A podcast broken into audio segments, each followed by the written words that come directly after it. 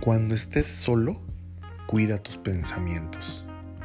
Cuando estés con amigos, cuida tu lengua. Cuando estés enojado, cuida tu ira. Cuando estés en un grupo, cuida tu comportamiento.